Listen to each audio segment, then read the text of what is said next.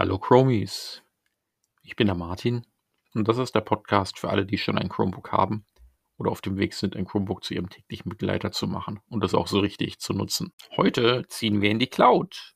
Wie es schon ahnt, ich bin der Meinung, dass ein Chromebook zu schade ist, es ohne Cloud-Nutzung für nicht mehr als, als einen flotten Browser zu benutzen.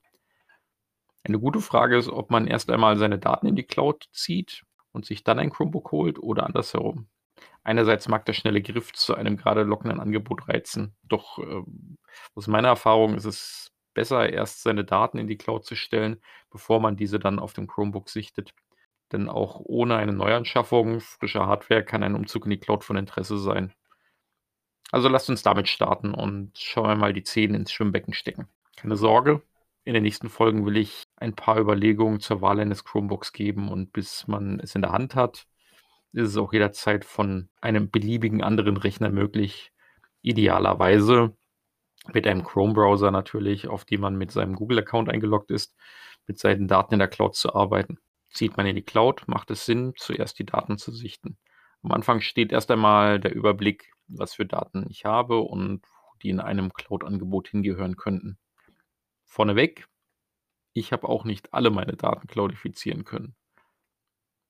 Meine Datenquellen waren zum Beispiel Notizen, der Kalender, die Adressen, die E-Mail, private Fotos und Videos, private Dokumente, also Schriftstücke, Tabellen, Präsentationen, PDFs, EPUB, E-Books, MP3-Musik und digitale Videorekorder-Mitschnitte. Letztere zwei verblieben tatsächlich auch wegen ihrer eher statischen Natur und Größe in lokalen, nicht cloud-basierten Sicherungen. Die Google Cloud bietet 15 GB an kostenlosem Speicher. Das sollte locker zur Nutzung für alles andere in privatem Umfeld gut reichen. Starten wir doch mit den Notizen im Kalender, den Adressen und der Mail. Die meisten haben diese Daten bereits in ihrem Smartphone schon gepflegt. Mit der Installation, Zulassung und der Nutzung der Google Apps für Notizen, Google Keep, Google Kalender, Google Adressen werden diese automatisch in den Google Account synchronisiert und können online über die Webadressen keep.google.com, kalender.google.com, contacts.google.com voll browseroptimiert genutzt werden. Für meine Mail bin ich einen Sonderweg gegangen. Die meinem Google-Account zugehörige Google-Mailbox ist nicht die Mailbox, die ich primär für meine Mail-Kontakte nutze. Tatsächlich habe ich weiterhin eine Mailbox der vielen anderen Webmail-Anbieter, deren Website ich mir auf dem Chromebook als eine eigene Web-App definiert habe. Wahrscheinlich ist eure aktuelle Mailbox auch nicht eure erste und ihr kennt die Gründe, warum man sich manchmal von alten Mailboxen trennen muss. Wird eine Mailbox eines Dritten, eines Mailkontaktes von mir gehackt, in der die eigene Mailadresse in einer Mail auftaucht, kann es sein, dass man Ziel von Phishing-Attacken und Spam-Mail wird. Meine Google-Account zugehörige Gmail-Mailbox behalte ich mir deshalb momentan exklusiv für die Administration meines Google-Accounts. Und jetzt wird es etwas spannender. Jetzt machen wir mit den privaten Fotos und Videos weiter. Der Dienst bietet reichhaltige Aufnahmebearbeitungsmöglichkeiten und sichert alle Fotos und Videos äh, bereits schon in die Google Cloud. Ich nutze es nun schon seit Jahren und macht Umzüge auf ein neues Smartphone wirklich sorgenfreier, da jederzeit alle Aufnahmen schon in der Cloud waren und über die Google App, egal ob noch lokal auf dem Smartphone gespeichert oder noch von früher aus der Cloud, nahtlos in der App gesichtet werden konnten. Wer Google Fotos noch nicht auf seinem Smartphone installiert hat, kann dies einfach tun und alle bisher nur auf dem Smartphone gespeicherten Aufnahmen werden in den Google Fotos Dienst gesichert. Darüber hinaus ist es, wie schon erwähnt, ein mächtiges Bearbeitungswerkzeug für eure Aufnahmen. Eine wichtige Einstellung gibt es zu beachten. Google Fotos bietet zwei Upload-Größen an. Originalqualität und hohe Qualität. In Originalqualität wird die Aufnahme ohne Qualitätsverlust gesichert. In hohe Qualität werden Fotos, wenn nicht eh schon im JPEG-Format, ins JPEG-Format konvertiert und wenn höher, auf eine Auflösung von 12 Megapixel reduziert. Das entspricht in etwa der Auflösung eines 4K-Fernsehers. Videos werden dabei auf HD-Qualität limitiert. Dafür werden alle eure Aufnahmen in hoher Qualität, die bis zum Juni 2021 in die Google Fotos Cloud hochgeladen werden, dauerhaft nicht von euren 15 GB Google Cloud Speicher abgezogen. Ich selber nutze Google Fotos nur in der hohen Qualität-Einstellung. Für meine privaten, nicht kommerziellen Fotoaufnahmen reichen 12 Megapixel allemal und auch meine Videoclips sind nicht so professionell, dass ich die langfristig in mehr als HD-Qualität bräuchte. Wie schon einmal gesagt, steht bei mir der kostengünstige Ansatz und eine einfache Bedienung und die Benutzererfahrung äh, vor High-End-Kennzahlen. Sollten tatsächlich Projekte mal Fotos oder Videos in höherer Auflösung und Qualität benötigen, RAW-Formate für für Profisachen kann man immer noch dafür die Einstellung ändern oder vorbei an den Google-Fotos direkt nur ins Google Drive die Aufnahmen manuell speichern. Doch wie sieht es mit Aufnahmen von früher aus, die auf alten Backup-Festplatten schlummern? Auch diese lassen sich über die Browser-Version von fotos.google.com in die Google Fotos Cloud hochladen. Man zieht einfach per Drag and Drop eine Auswahl an Aufnahmen, also die Dateien in fotos.google.com im Browserfenster und geschieht dies in der Einstellung hohe Qualität bis zum Juni 2021 werden sie dauerhaft auch nicht von euren 15 GB Google Cloud Speicher abgezogen. Für den Job dürft ihr euch tatsächlich etwas Zeit nehmen. Je nachdem, wie gut eure Internetanbindung im Upload ist, wie groß eure Foto-, Videoclipsammlung ist und ob ihr die Aufnahmen dabei in Alben sortieren wollt, kann dies ein kleines Projekt für sich werden. Also ich habe es genossen, ein paar Abende wieder so viele Erinnerungen aufzufrischen und sie nun in Zukunft durch die Cloud auch immer bei mir zu haben, ohne eine Backup-Festplatte aus dem Schrank kramen zu müssen. Das macht eh nie jemand. Ich hatte alle meine Nicht-Smartphone-Aufnahmen immerhin an die 170 Gigabyte immer in Unterverzeichnisse gruppiert. Mit der Struktur Jahr, Monat, Anlass. Also zum Beispiel 2009, 05, Kuba. Die Browser-Version fotos.google.com von Google Fotos erlaubt es, eine Auswahl an Bilddateien im Bündel per Drag and Drop hochzuladen und sie direkt danach einem existierenden oder einem neuen Album hinzuzufügen. Den Google Fotoalben gab ich dann einfach die gleichen Namen, wie das Unterverzeichnis vorher hieß, aus dem sie kamen. Nun geht es an die ganzen privaten Dokumente, also die Schriftstücke, die Tabellen, die Präsentationen, die PDFs, um euch mögliche Bedenken zu nehmen niemand hindert euch daran, nach dem Umzug eure alten Daten auf eurer Festplatte noch für einige Zeit aufzuheben. Und die Google Cloud unterstützt durch ein sogenanntes Google Takeout einen Datenexport, jederzeit die Daten wieder herunterzuladen. Office-Dokumente werden dabei auch wieder in Microsoft Office-Format zurückkonvertiert. Ihr seid also keineswegs in der Google Cloud für ewig eingesperrt. Private Dokumente gehören typischerweise in den Google Drive Cloud-Dienst. Was alle eure privaten Dokumente wie Schriftstücke, Tabellen, Präsentationen angeht, sind diese aller Wahrscheinlichkeit nach im Microsoft Office-Format diverser MS Office-Generationen und Versionen gespeichert, also Doc und DocX, XLS und XLSX, PPT und PPTX.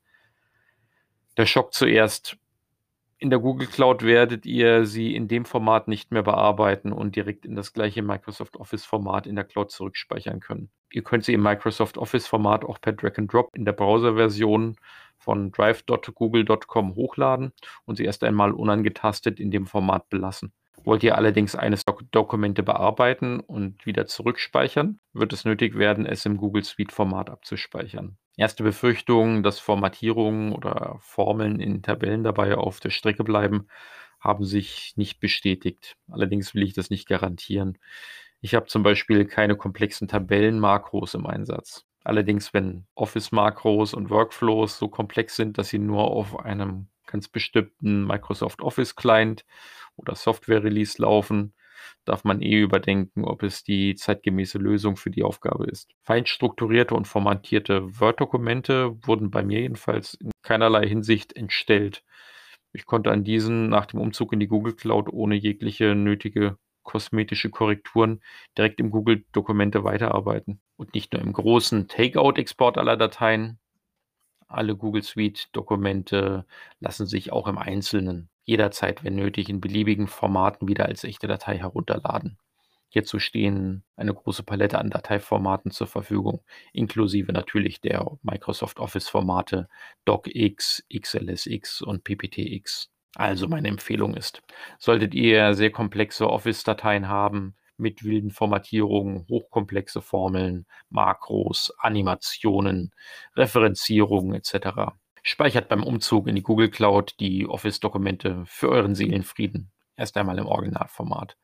Habt ihr nichts als einfache Tabellen, Schriftstücke von normaler Komplexität, könnt ihr alles beim Upload auch gleich ins Google Suite-Format konvertieren lassen. Der Vorteil dabei, geschieht dies wieder bis zum Juni 2021, werden auch die Google Suite-Dokumente nicht von euren 15 GB Google Cloud-Speicher abgezogen.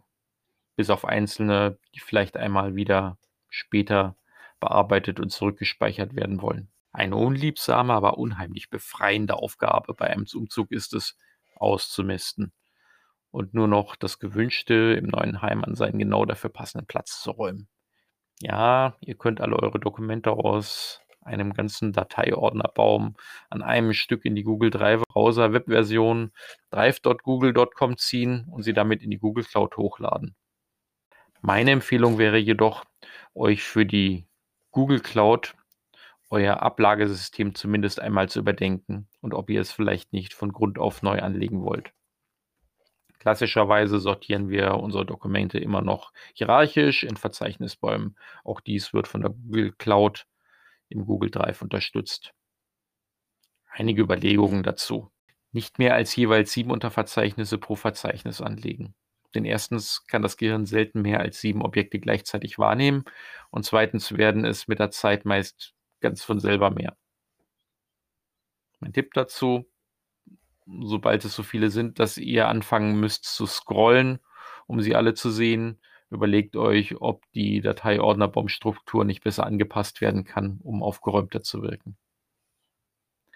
Also sichtet mal eure bisherigen Dokumente und überlegt euch, in welche rund sieben Kategorien sie sich in etwa gleichmäßig zuordnen lassen. Nur als Beispiel Arbeit, Finanzen, Gaming, Lernen, Reisen, Technik. Darunter können sich dann wieder um die sieben Unterverzeichnisse befinden, bis eure Dokumente dann den richtigen Platz gefunden haben. Natürlich sollte die Baumtiefe auch nicht übertrieben werden. Zieht ihr dann eure Dokumentendateien aus den Festplattenverzeichnissen in die entsprechend neu strukturierte Baumstruktur, werdet ihr vielleicht über doppelte Versionen von Dokumenten stolpern. Macht euch die Mühe und entscheidet, welches zu behaltene Version ist, bevor das Dokument in die Cloud gestellt wird. Die Möglichkeit, von überall an einem Dokument zu arbeiten, verhindert, dass unkontrollierte Versionen herumkopiert werden müssen und dann wieder in Parallelwelten vor sich hin existieren. Doch wenn ihr bereits wieder von Anfang an mehrere Dateiversionen in den Cloud-Speicher kopiert, wird die Cloud das Problem für euch auch nicht lösen können. Nun komme ich an die Grenzen meines Cloud-Umzugs. Die MP3-Dateien meiner CDs und die Sicherung meiner digitalen Videorekorder-Mitschnitte ist vom Datenvolumen zu groß, um in dem 15 GB Cloud-Speicher der Google Cloud dauerhaft ein Zuhause zu finden. Ja, ich könnte mehr Speicherplatz zukaufen. 100 GB Speicherplatz kostet bei Google monatlich 1,99 Euro. Ab 9,99 pro Monat bekommt man bereits 2 Terabyte und mehr. Doch ähm, da ich meinen Fokus weiterhin auf eine kostengünstige Lösung habe, verweilen die Daten weiter auf einem lokalen Netzwerkspeicher bei mir zu Hause. MP3-Dateien lassen sich jedoch äh, One-Way immerhin kostenlos bei Google YouTube Music hochladen und dann über Google Services komfortabel hören. Das Limit liegt aktuell bei 100.000 Titeln. One-Way bedeutet dabei, ich kann die MP3-Titel hochladen, doch nicht als MP3-Dateien wieder herunterladen. Es dient also nur als Schattenkopie für den Konsum aus der Cloud über die typischen Dienste wie YouTube Music oder zum Beispiel dem Google Home Assistant. So, das war's für heute. Überlegt euch mal, wo ihr bisher eure Daten und Dateien lokal als auch im Internet sonst noch verstreut habt und ob ihr sie nicht vielleicht auch in die Google Cloud konsolidieren wollt. Ich wette, da sind zum Beispiel noch Fotos vom Sharing bei Dropbox begraben. Die könnten bei Google Fotos konsolidiert für euch wiederbelebt werden. Und es schafft Platz in eurer Dropbox oder in einem anderen Cloud-Speicher. Denn andere Cloud-Speicherdienste haben durchaus auch ihre Vorteile und auch sie lassen sich sehr komfortabel über ein Chromebook nutzen. Dazu werde ich vielleicht später nochmal eine Folge machen. Ich bin der Martin. Abonniert den Podcast bloß nicht, wenn ihr nur so weitermachen wollt wie bisher. und abonniert den Podcast, wenn ihr auch auf dem Weg seid, ein Chromebook zu eurem Begleiter zu einem leichteren Alltag zu machen.